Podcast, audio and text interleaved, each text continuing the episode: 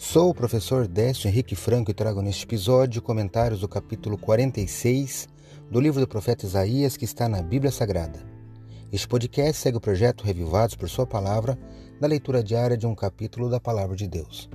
Me acompanhe aqui, onde iremos ler toda a Bíblia. O profeta Isaías foi chamado na sua juventude para o ofício de profeta e seu ministério durou por pelo menos 60 anos.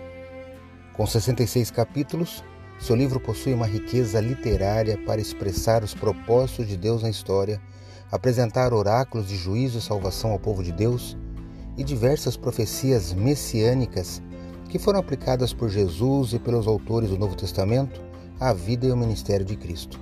Por isso você não pode deixar de conhecer e estudar este livro. No capítulo 46, o profeta reforça que os ídolos de Babilônia não puderam se salvar. Os ídolos não se comparam a Deus em poder e nem podem oferecer salvação. É Deus quem salva o seu povo até o fim. Eu destaco o versículo 10 que leio na Bíblia Nova Almeida atualizada. Está assim: Desde o princípio anuncio o que há de acontecer e desde a antiguidade revelo as coisas que ainda não sucederam. Eu digo: o meu conselho permanecerá em pé e farei toda a minha vontade. Isaías 46, 10.